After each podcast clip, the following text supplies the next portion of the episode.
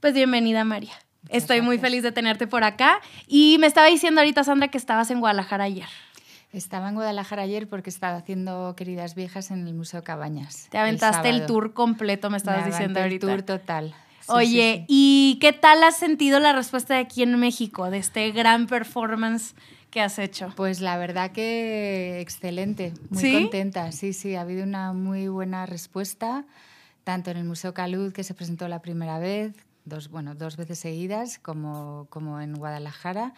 Ha habido un montón de público, la gente estaba súper, muy sorprendida ante el montón de mujeres artistas que no conocían y con reflexiones muy interesantes por parte de algunos de los... ¿Y ya habías venido aquí a México antes? Pues había estado en México de, por trabajo, pero con mi trabajo así más objetual hice un par de exposiciones en Guadalajara. Ok, entonces bueno, ya estás familiarizada acá con, con el país. Sí.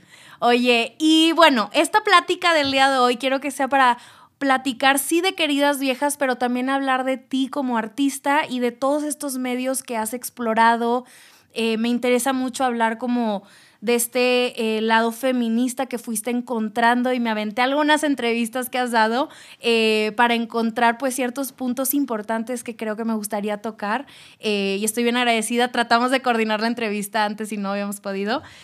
pero bueno, ¿cuándo, ¿cuál fue tu primer acercamiento al arte? O sea, que dijiste, me quiero dedicar a esto. Pues, pues la verdad que desde niña eh, me gustaba muchísimo dibujar eh, con mi hermano y hacíamos exposiciones en nuestro cuarto donde teníamos nuestros juguetes y era como uno de los pasatiempos así eh, de la infancia, ¿no? Dibujar. Y hice mi primera exposición con un dibujo muy, muy curioso de Blancanieves en el momento en el que el cazador la iba a sacar el corazón, que estaba así como, no. Y y eso fue cuando tenía como ocho años. Ok, súper pequeña. Y, bueno, pues siempre pensé que quería hacer bellas artes y al final pues lo conseguí. Te terminaste dedicando a esto. Oye, ¿y, ¿y cuál fueron los medios que empezaste a explorar? Porque estaba leyendo que te has metido con el bordado, el dibujo, el performance. ¿Hay algún medio que tengas que te llene más que otro?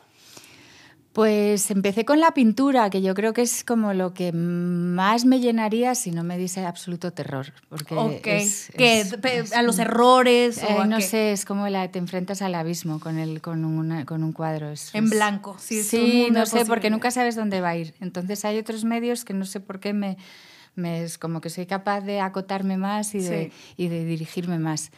Y empecé pues a trabajar con, con, el hilo y encontré que era una herramienta fundamental para poder eh, como lanzar ciertos mensajes así muy, muy directos. Contundentes. Y contundentes.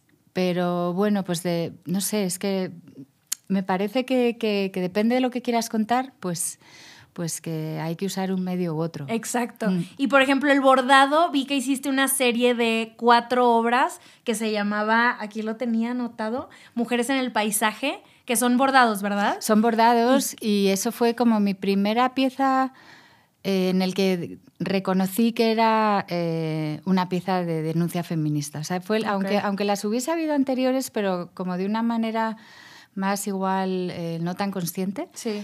Y ahí me pregunté, bueno, ¿y dónde están las mujeres? ¿Dónde están las mujeres en la historia en general? Con esa obra. Con esa obra. ¿Y en qué año fue esta? Pues yo no recuerdo bien, creo que en el 12. Ok, hace unos 11 años más o menos. Sí, o en el, o en el, o en el entre el 10 y el 12, no recuerdo exactamente. Y, y, era muy bonita porque son unos paisajes y muy chiquitos, pequeñitos, porque es petit pois, es una técnica súper lenta que, tienes que... Paciencia. Sí, y, son diminutos, pero como con mucho detalle. Entonces son paisajes que en el que la mujer lo es todo y no es nada, ¿no? porque los rostros están son lo que daría la forma al, al, a la línea del horizonte, pero realmente el rostro está en la parte del aire, ¿no? del cielo y somos mi hija, yo, mi madre y mi abuela. Entonces son como las, cuatro, generaciones, como las cuatro fases de la vida también, ¿no? y, y, del día, ¿no? Porque mi hija es el amanecer, yo soy como el mediodía, mi madre es la tarde y mi abuela era la noche. Una Hermosa la... Muy bonita pieza y, y, que se cuestionaba eso, ¿dónde están las mujeres que son todo pero no son nada, ¿no? Están ahí, son, son aire. Exacto. Mm. ¿Y, este, ¿Y por qué empieza este cuestionamiento de las mujeres? Pues porque en un momento dado como que me identifiqué como feminista, o sea, yo creo que siempre lo fui porque siempre desde niña mi, mi abuela decía, le decía a mi madre, pero, pero hija, es que me ha dicho que los mayores somos injustísimos con, con los niños pequeños y que no les damos voz y que no les dejamos hablar. Entonces yo creo que desde siempre he tenido como un, como un sentido de la justicia muy eh, fuerte muy, y presente. muy, muy presente. Y entonces a través de esa manera de ser, pues pues un poco mayor ya, la verdad, pues me di cuenta después de hacer un taller con Yanis Kunelis que, que bueno, en el que nos, nos, pedía un poco, ¿no? Como que nos decidiésemos, que, que, tomásemos un camino, o que cuál era nuestro camino, ¿no? en el mundo del arte o en la vida. Sí, en la vida en general. Y entonces yo dije, pues que yo me siento que soy feminista. Y un amigo artista mexicano me dijo, ay, pues dale. Y, y allí allá fui. Y, mm, me gusta mucho esta reflexión, que, o sea, porque dices que no es que un día te levantaste y decidiste feminista, ser feminista, es un día te lo decidiste aceptar más bien, ¿no? Exactamente. Y creo que es algo bellísimo. Y entonces a raíz de ahí, pues eh, em, tomé conciencia pues, de que no tenía libros escritos por mujeres en, mi, en, mis, tu biblioteca. estantes. Y entonces empecé a cambiar mis lecturas y esas lecturas, pues pues eh, te, van, se te, van, te van formando y te van como eh, abriendo puertas y, haciéndote visible una realidad que, que aunque esté frente a nosotros muchas veces no quieres ver o sí, no la decidimos ocultar. Pero sí creo que una vez que te das cuenta de este problema que hay de mujeres que no, que no se nombran más bien porque existen, este, creo que es muy difícil seguir el mismo camino, seguir con los mismos libros, con, con los mismos descubrimientos, como se siente incómodo, ¿no? Bueno, es que ya no puedes mirar atrás, o sea, una vez que se te ha, como que ha habido esa revelación, ¿no? Sí. Pues ya ves el mundo de otra manera, entonces pues ya buscas otras, otro tipo de información. Exacto. Que realmente te, te, nutra. Te nutra y te, una, te, te abra un espectro más amplio de la realidad, ¿no? Oye, y yo me acuerdo cuando escuché esto de eh, ahí en el performance de Queridas Viejas, estabas platicando de, em, pues de cuando te das cuenta que en este libro que llevas leyendo toda la vida no hay ni una mujer. Pero eh, fue en la facultad que descubres esto. No, fue mucho más tarde. Yo leí el libro en la facultad. O sea, yo lo leí con, cuando estaba ya en la carrera, yo qué sé, tendría como 21 años o así. Y en ese momento no me di cuenta. Si nadie hablaba del tema. No, no, es que, es que ni, ni te lo cuestionabas, pero que es curioso siendo mujer, eh, para formándote para ser artista, que no tengas un solo referente femenino y te parezca bien. Exacto. que no lo, cuestionemos, se nos hace normal no que sabernos. te parezca lo normal. Pues no, pues no, pues no, pues no sé. No, es que pues yo es que no hay. Es que yo creo que ni me lo planteé, si había o no, o sea, hasta ese nivel. Y cuando me di cuenta fue como ya con cuarenta y pico años que otro libro me abrió los ojos. panorama. ¿Y qué libro fue ese? Pues fue, eh, se titula en castellano, en español creo que es eh, Maestras Antiguas. Ok. Y es, eh, bueno, en inglés es Old Mistresses, que es de, de, unas autoras británicas, de Rodsika Parker y Griselda Pollock, que son dos como, pues eso, dos historiadoras del arte que se han que han dirigido su carrera hacia el feminismo y que, bueno, pues que escribieron este libro, que es un libro fundamental en los años 80, al que muy poca gente tiene acceso porque realmente se queda como un poco en un nicho pequeño, pequeño de, mujeres interesadas en indagar sobre, sobre, la historia. sobre la historia del arte. Oye, y, y bueno, y con este libro eh, pues vas descubriendo nuevas artistas mujeres y que vale la pena mencionar. Esto que dijiste se me hace muy valioso de de pues cuando estudias esto, no te mencionan a mujeres y se te hace normal, pues vivimos en este mundo donde es nada más para hombres y lo escriben hombres. Em, ¿Cómo es que llegas a Queridas Viejas? ¿Fue después de esto? Claro. Porque siempre has tenido este interés feminista. Siempre he tenido el interés feminista, pero, pero ya una vez que me autorreconocí y que, y que empecé a cambiar totalmente las lecturas, pues de repente cuando me di cuenta de que no había libros en, eh, eh, mujeres en mi libro de historia del arte, me quedé en shock porque eh, fue como una bofetada, ¿sabes? De, eso dices, o sea, ¿qué, ¿qué, ha pasado? O sea, que yo no me he enterado.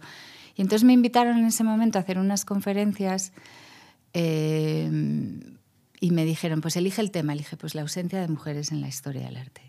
Ah, fenomenal. Era todo mujeres, además, las, las personas a las que iba a dar yo las conferencias. Entonces, perfecto. Y además eran todas por encima de 50. Y entonces metí el, el título del libro de Old Mistresses en Google y me dio Queridas Viejas, como como título. Como título. Y entonces pensé, bueno, esto es perfecto, porque encima estas son por encima de 50, que a mí entonces me parecían unas viejas Pero en ideal, plan de broma, sí, sí, sí. Y me parecía como, muy, como una broma, ¿no? Hacia ellas también. Y, y, bueno, pues así se quedó el título de la pieza, porque tiene también esa ambigüedad, ¿no? De queridas como amantes en realidad, pero pero y viejas que es una palabra que está prohibida ¿no? en nuestra lengua. Es correcto. Sí, es como un juego de palabras muy interesante con doble sentido, o sea, le puedes encontrar ahí un, una interpretación buena. Y mi afán era encontrar a las mujeres en mi libro de historia del arte, o sea, ese libro que a mí me había gustado tanto, porque es un libro excelente, el libro de Gombrich, todo hay sí. que decirlo. Eh, pero bueno, un fallo gigantesco y garrafal es que no claro. contiene ni una sola mujer. Entonces pensé, pues si no las ha introducido él, pues las, las introduzco, yo. yo. Pero para que la gente tenga contexto de esto, lo que haces es agarrar el libro de Gombrich, que es este historiador, y crea esta Biblia donde se han vendido millones de copias, ¿no? Es el libro más difundido de historia del arte. Ocho millones de copias. Y no puede ser que no tenga ni una sola mujer, ¿no? Que hasta la segunda... ¿Qué edición fue que agregan Pues en una? la segunda edición, que fue 16 años más tarde, no se ha vuelto a hacer otra edición más. O sea, es, la segunda es la, la segunda y última. Y se acabó. Se sigue reeditando y tal, pero no, se, no, no como nueva edición. Y solo incluyó una en esa revisión. Y para la gente que dice como, ay, no, es que falta información, pues es que no se sabe mucho de ellas, este libro se termina de escribir en 1950, se publica en 1950. Se publica por primera vez en el 50 y se, se republica en el 66 y desde entonces no se ha parado de publicar y el autor murió a final del siglo XX, con lo Exacto. cual...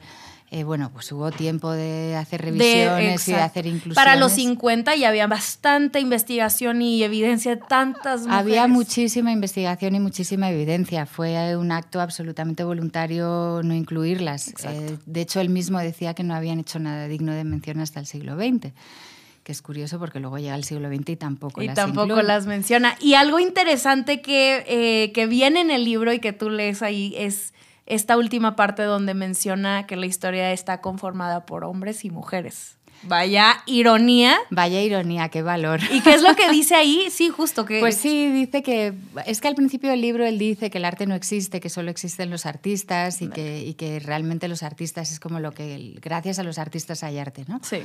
Y entonces, claro, si, si, no existe el arte, existen los artistas, pues más grave aún que excluya a todas las artistas femeninas. Oh.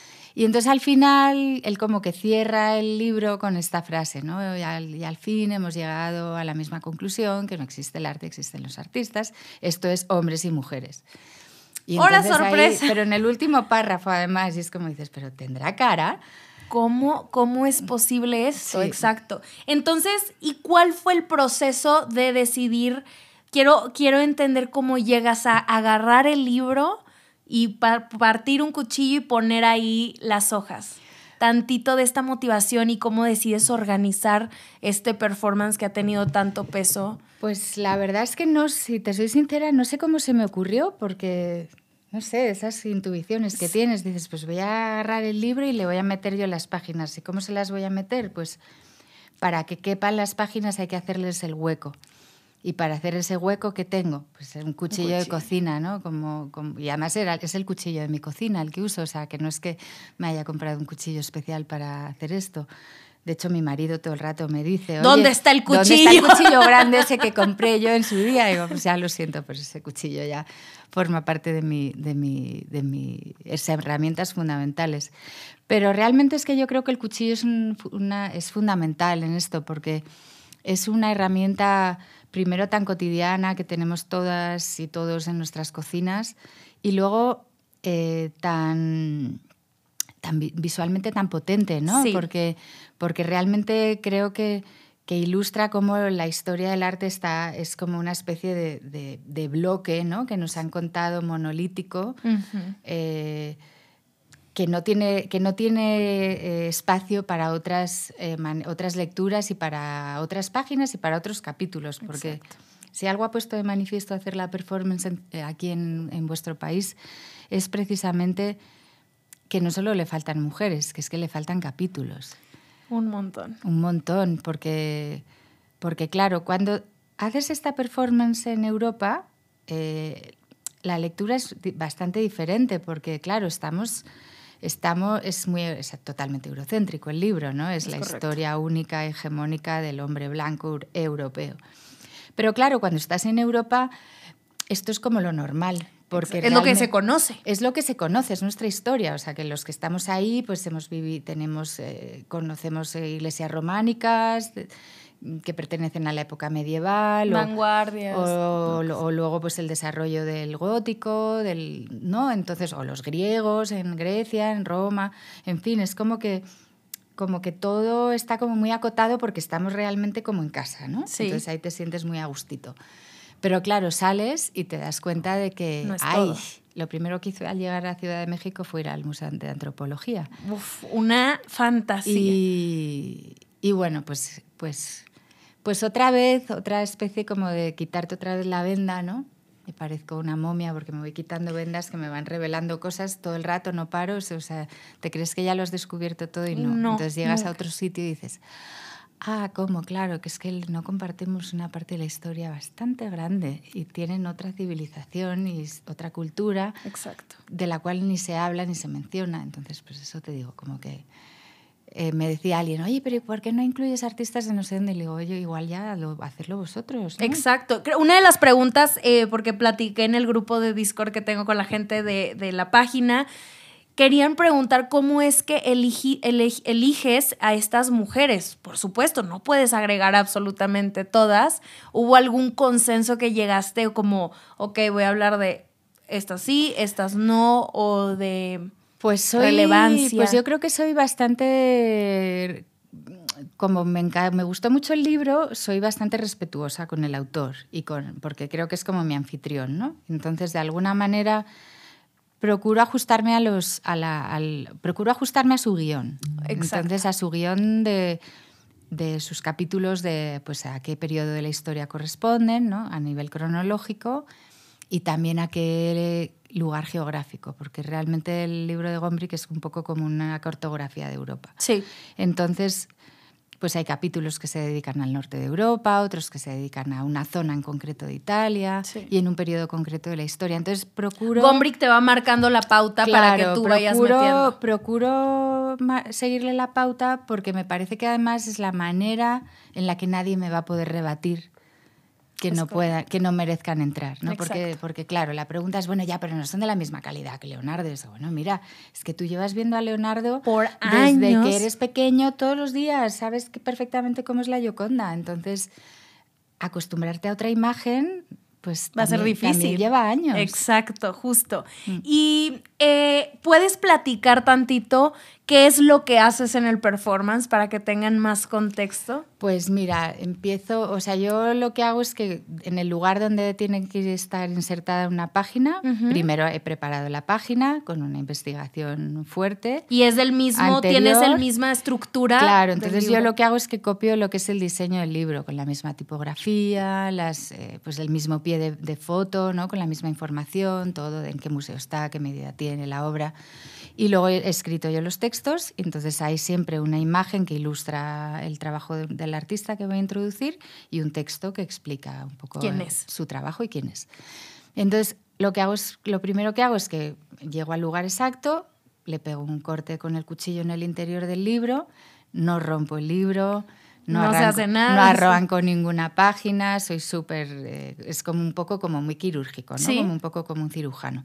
Entonces le hago la raja y en ese hueco inserto la página que he creado para ese hueco específico y entonces hablo un poquito del artista y dependiendo de qué artista sea, pues tiene una o más páginas y dependiendo también qué artista sea y un poco para crear la narrativa de lo que es lo que voy contando a lo largo de toda la performance, pues voy introduciendo más imágenes y voy enseñando más obra y, bueno, pues se procuro hacer una selección de los trabajos que a mí más me llaman la atención, que más me gustan o trabajos de los que más hablan otras historiadoras, ¿no? que de alguna manera los han avalado. ¿Y cuántas artistas metes al final del performance? Pues creo que, pues que he aumentado el número recientemente, creo que son ochenta y tantas. Es una locura, es increíble verlo en persona. Fui al de aquí en Ciudad de México y creo que lo más emotivo fue, primero, es como escuchar una clase maravillosa de mujeres también, o sea, porque... Eh, hablas tanto y tan bonito de ellas también que creo que sí Em, puedes fomentar este interés de las otras personas que dices que tal vez no van a voltear a ver porque no son el Leonardo, pero pues porque nunca las han visto. Entonces eh, es maravilloso estar escuchando tantos nombres. Y cuando yo vi el folleto y venían todos los nombres, dije, no, no hay manera. No, no, no. O sea, todo esto se va a aventar claro. Y lo bonito fue al final, donde todos se pararon a aplaudirle y que pides que les aplaudan a, a estas no, claro, yo pido que les den un aplauso porque, oye, se, se lo merecen. Oye, y quiero preguntarte sobre algo que haces en el performance y te preguntaron aquí en Ciudad de México, me pareció maravilloso, que es la vestimenta que traes puesta ah, en el performance. ¿Puedes platicar de eso? Sí, claro, la vestimenta es muy importante porque eh, haciendo una performance, hace otra, eh, me di cuenta de, que de, que esa pieza en concreto no funcionaba si yo me vestía normal, como iba yo. Y entonces le, le, puse el traje de la chaqueta y la corbata, me vestí como con una vestimenta más formal, masculina. Más masculina. Más masculina, ¿no? Del saco, el chaleco, la corbata, la camisa ahí bien abotonada. Y me di cuenta de que le da una seriedad a todo lo que hagas, ir así vestida, que, que, que te da como una credibilidad que no tienes... Eh, vestida en pants vestida, y vestida con sí vestida de una manera más casual y más femenina sí y entonces me di cuenta de lo poderoso que es el, eh, esa, como esa máscara, ¿no? Y pensé, pues voy a ponérmelo y según avance la performance y vayan entrando las páginas dentro de la historia del arte, las artistas se van validando por sí mismas y ya esa especie de, de, uniforme como de académico serio que sienta cátedra y que todo lo que dice es cierto y verdad, eh, ya no va a ser, ya va dejando de ser necesario. Entonces, me lo, voy quitando porque realmente las artistas se van validando por sí mismas, entonces ese uniforme ya...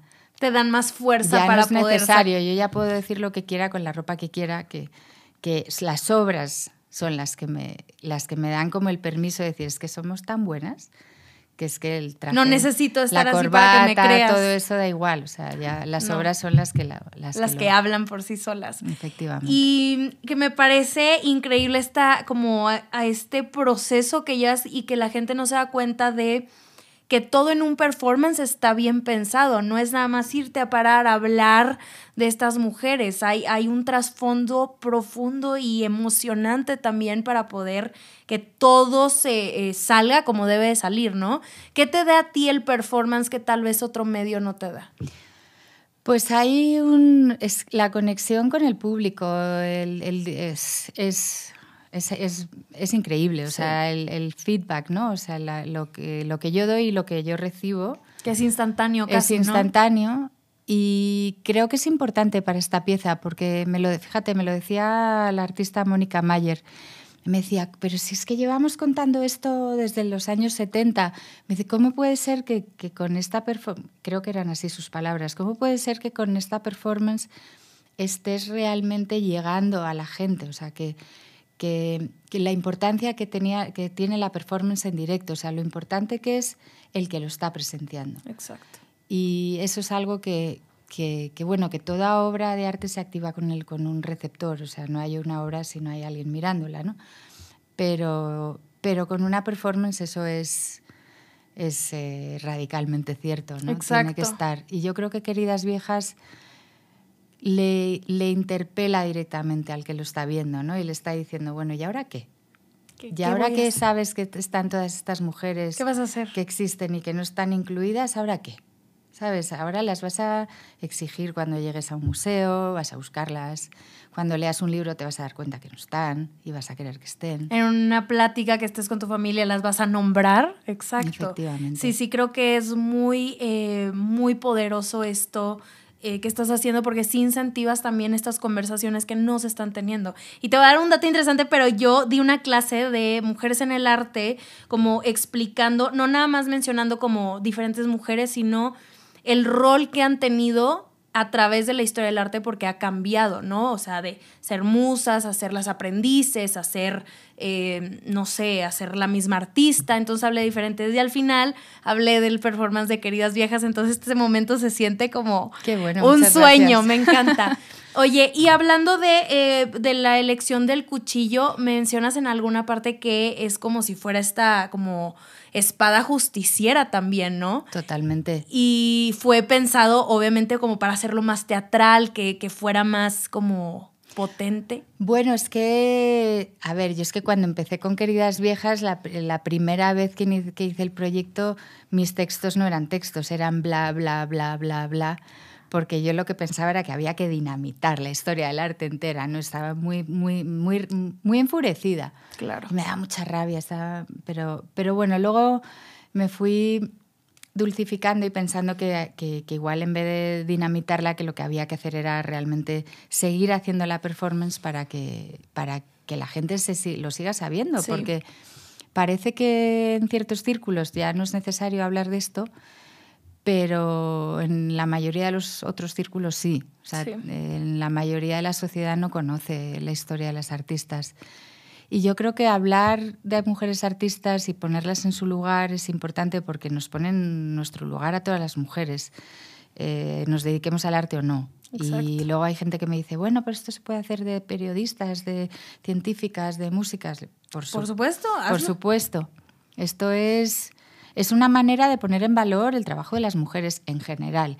¿Que son artistas? Sí, pero para que la gente vea que las mujeres hemos hecho cosas desde siempre. Exacto.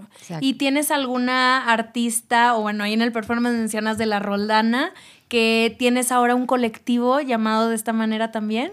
Tuvimos un colectivo que se ah. llamaba La Roldana. Ahora es que hay otro colectivo más que se llama La Roldana, que está haciendo una labor similar y, más enfocada como a la educación, ya educación primaria y demás.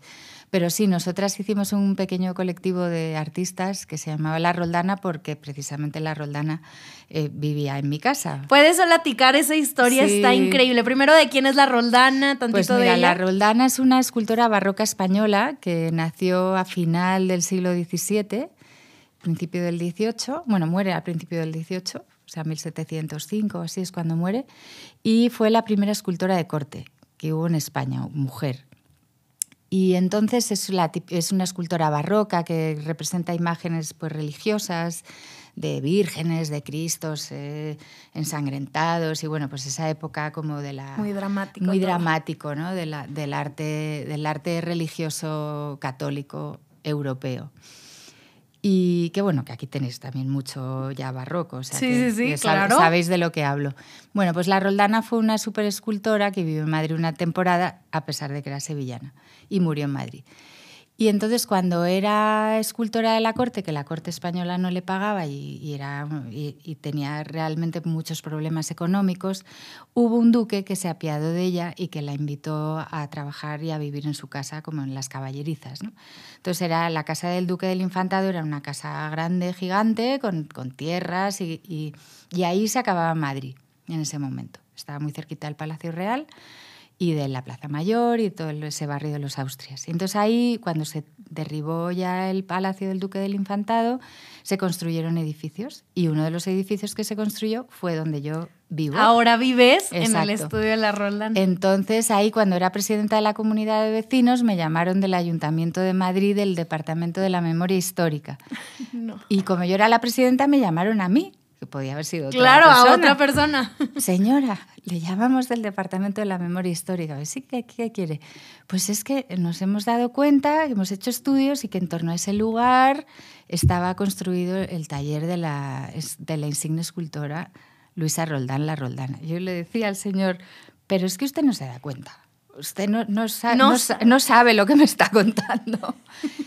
Y bueno, pues sí, muy, muy bonito, la verdad que una historia preciosa. Entonces a raíz de ahí formamos el colectivo La Roldana. ¿Y qué es lo que hacían en este colectivo? Bueno, pues hablábamos sobre mujeres artistas, mujeres artistas olvidadas. Hicimos un par de reuniones en mi casa, como unas tertulias, donde invitábamos a gente a, hablar. Y bueno, pues que tuvimos como muchos proyectos. Luego acabó, acabó un poco desvaneciéndose, pero bueno, el espíritu de, la Roldana ahí, estuvo. ahí estuvo y a mí desde luego yo creo que es la que me ha, la que me ha, me ha hecho así como... Eh, te, encaminó por acá. Oye, ¿y qué otras artistas eh, han, ha, habido alguna que ha influenciado grande tu trabajo? Pues Susan Palatón, sin duda. Wow. Sin duda, fue la que, es que fue la que realmente me impulsó a hacerlo, porque cuando descubrí su trabajo me dio tanta rabia pensar, ¿y por qué no la he tenido yo de referente a esta mujer? ¿Por qué no nos hablaron de ella? Porque no me habló nadie de ella cuando estaba en mi clase de pintura. Claro.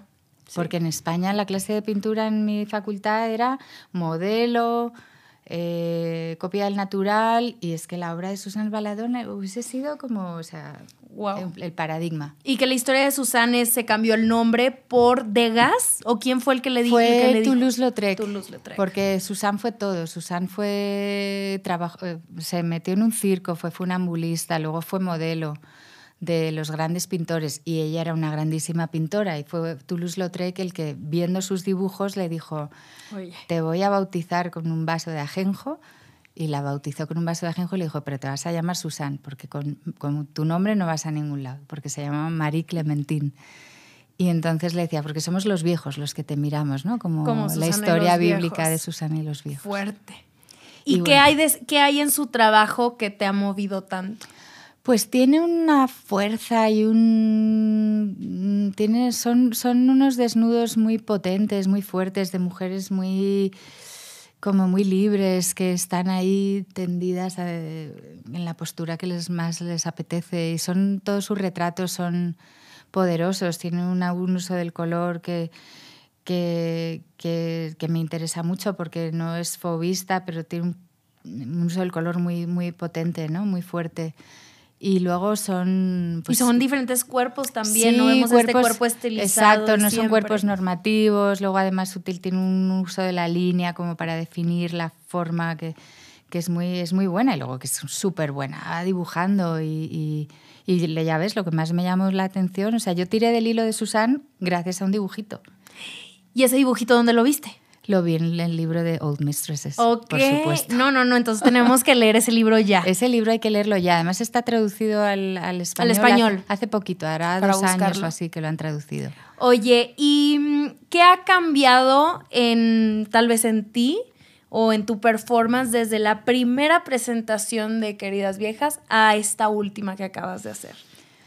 Pues yo creo que en mí ha cambiado Uf, muchas cosas. Me siento mucho más contenta y a gusto de ser mujer. Mm, aprecio mucho más a todas las mujeres desde entonces.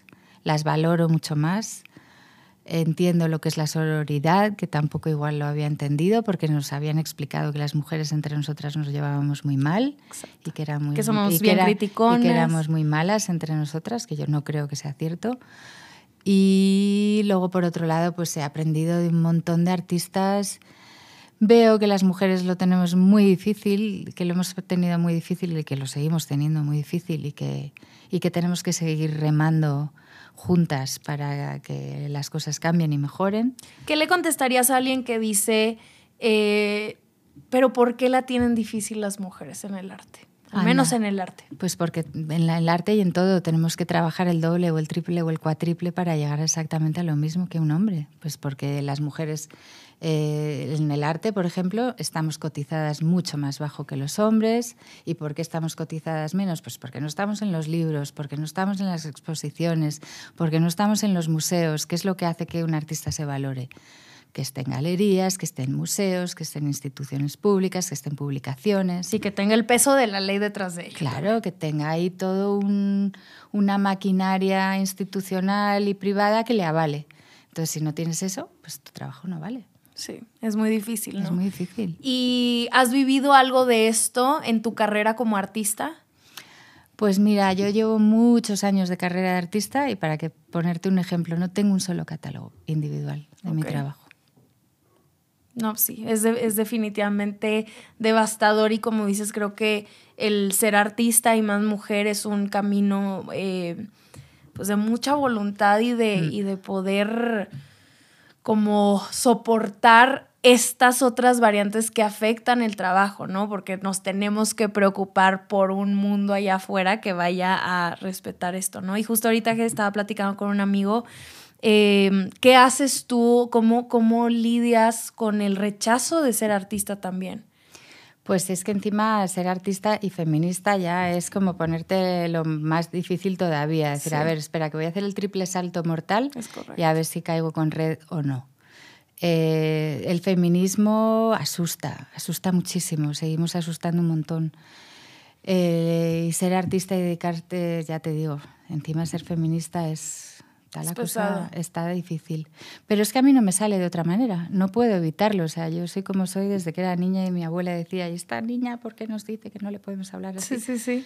Pues así, y entonces pues, pues eh, no sé, yo creo que yo me pongo yo solita mis dificultades, pero, pero no sé, ojalá algún día mm, se nos ponga un poco más fácil. Sí. Y tenga, sobre todo algún día podamos, como decía Esther Ferrer, la performer española, ojalá un día me despierte y piense, ay, qué bien, ya no tengo que ser feminista. Sí, sí, sí. Pero ese día todavía no Todavía no llega, faltan algunos años, Faltan pero generaciones, lo importante creo que es enfocarnos en este camino en el que vamos y que podamos incluir a más personas en él, ¿no? Totalmente. Que se vayan informando de lo que está sucediendo y nos puedan echar la mano en esta pues lucha que hacemos y que es bien importante también para el mundo del arte. Sobre todo los hombres, cuando nos, hay- que nos tienen que apoyar, porque las mujeres somos, ¿no?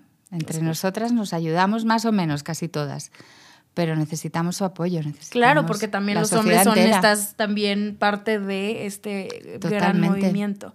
Oye, y mm, quiero preguntarte algo más del proceso de, de cómo te memorizas tanta información. o sea, porque el performance dura que dos horas y media más o menos. Dos horas y diez o dos, dos horas largas, sí. Y no, no hay un segundo que no estés hablando. O sea, tu información es y pausas y haces y dices y eh, cambias de niveles de voz y todo, pero ¿cómo es tu proceso para aprenderte todo lo que dices en el performance? Digo, y te pregunto como también me dedico a dar clases de historia y hay veces que la información se me bota. ¿Cómo es tu pues proceso? no lo sé, la verdad. Debe ser que tengo buena memoria, pero, pero bueno, lo he escrito también. Yo creo que eso ayuda mucho. Bastante, Y sí. escribir no es tan fácil. Sí. Y yo creo que eso me ha ayudado mucho. Y luego pues que sigo leyendo y sigo informándome y, y sigo repasando y, y aprendo co- cosas nuevas porque se publican nuevos libros, entonces me los, me los leo y me voy cogiendo datos, cogiendo no, tomando datos eh, nuevos que me interesan. Lo que me cuesta más casi es sintetizar porque, Es in- porque tengo mucha más información que no Exacto. cuento. O sea, cuando alguien me dice, ay, pero, ¿y fulanita? Le digo, ah, pues que no te conté que esto y lo otro. Eh, bueno, Sí, no hay tiempo para procuro como intentar hacer como una especie de historia con todo, ¿no? Ok. Que, que cuente un poco cómo ha sido la situación, el contexto de creación de las mujeres y su situación de exclusión, ¿no? Luego, Exacto. Oye, ¿y mm, cuál es tu obra favorita del mundo? Qué ¿Tienes difícil. una obra? Bueno, yo creo que si tuviese que, que- que elegir un cuerpo de obra de un artista, ay, pues no sé si elegiría a Hilma af Klint a lo mejor. Uf, bellísima. ¿Qué es- es lo que te gusta de Hilma af Klint? Me gusta todo, la manera en, en la, manera en la que ha creado, ¿no? O sea, de dónde viene todo la, la reflexión de su creación, el hecho de que durante un tiempo trabajas en grupo con varias amigas eh, y que creasen juntas, que luego ella eh, siguió trabajando el resto de su vida, mm, que trabajó unos formatos enormes, que no sé, es que realmente tiene una obra que se sale totalmente de todos los parámetros, o sea, rompe todos los cánones. Es, eh, Impresionante. es impresionante, o sea, realmente es, es- es, no sé, es, Es como, es grandiosa, sí. sí. Y, y, tienes alguna, o sea, un, algo, no sé, una de tus obras que digas, esta para mí lo es todo. Tal vez no es Queridas Viejas, tal vez sí es.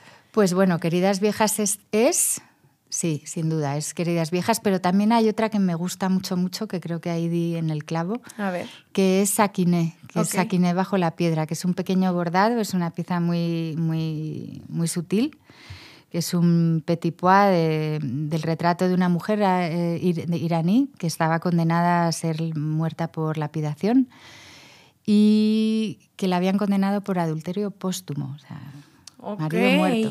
Sí, sí, una cosa increíble. Entonces, la pieza es una tela con un pequeño bordado del, del tamaño de una fotografía de pasaporte del rostro de esta mujer y, de, y encima del, del, bordado del rostro hay una piedra. Entonces, para ver el, el bordado tienes que levantar la piedra y luego volverla a colocar. Wow, se me puso la piel chinita. ¿Y por qué es de tus obras favoritas que has hecho? Pues porque yo creo que realmente cuando levantas la piedra y la tienes que volver a poner, esa acción duele. Duele. Y te das cuenta, ¿no? De la injusticia que viven muchas mujeres en el mundo y, y que, bueno, pues que en el mundo occidental estamos bastante bien, pero que el mundo es muy grande y hay muchas mujeres en una situación horrorosa. Exacto.